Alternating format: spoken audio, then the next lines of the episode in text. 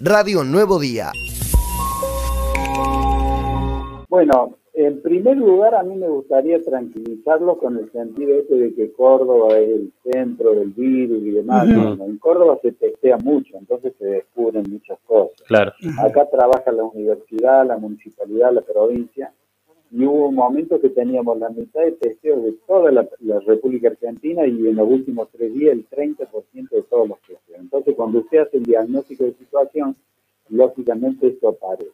No es que acá entró Delta no es que acá entró Omicron primero, al contrario. Yo les digo, ustedes presten atención en los próximos dos días y van a ver que está el país igual. Lo que pasa es que nadie hace el diagnóstico de situación. ¿Qué es lo que nos está ocasionando Omicron en este momento? Una gran cantidad de contagios, muy rápido, parece un relámpago, y da cuadros de dolor de cabeza, cansancio y fiebre. Son eh, evolucionados en el hogar, en la casa, sin necesidad de internarlo y fundamentalmente quiero comentarles que no ataca pulmón y que no agrede los nervios que tienen que ver con el olfato ni con el gusto. O sea que es muy contagiosa, pero poco letal. Y de todo lo demás que me gustaría, antes de, estar listo para sus preguntas, es decirles que las personas que mueren en Argentina y en el mundo es porque no están vacunadas. ¿eh? O sea, esto es una cosa interesante. Si hay algún caso que está mal vacunado es real.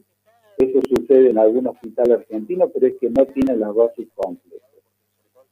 Eh, Italia, por ejemplo, tuvo una comunicación con nosotros vía académica y nos están diciendo que están colapsadas, Italia, que están colapsadas todas las terapias intensivas y todos los que ocupan camas, que son todos sin vacuna.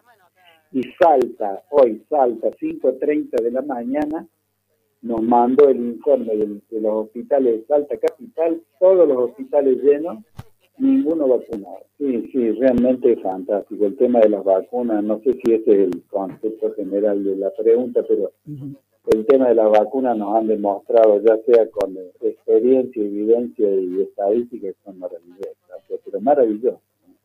Lógicamente hay que seguir cuidándose, ¿eh? no se confundan. ¿eh? Por más que estés vacunado, vas a tener que seguir usando el barbijo porque vos podés, aunque no te mueras, aunque no te internen, podés ser fuente de contagio para otro. Entonces es importante cuidarse. Creo que la gente que no se vacuna nos está haciendo un daño inseparable.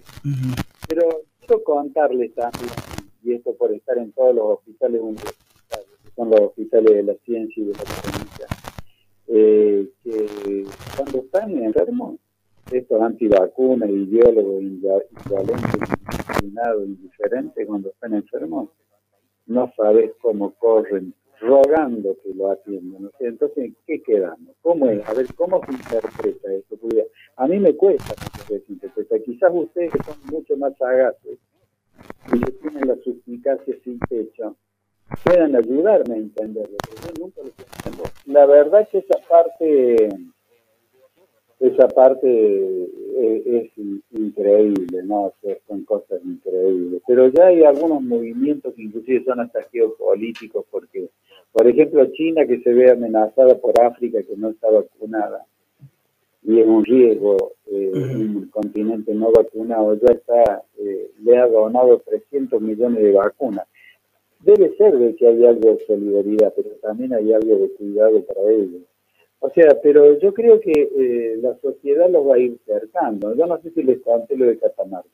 No, no. Catamarca dicta una ordenanza que persona que no esté vacunada y que necesite atención médica, tanto en el área privada como pública, debe pagar hasta el lavado de las sábanas y A ver si me entienden.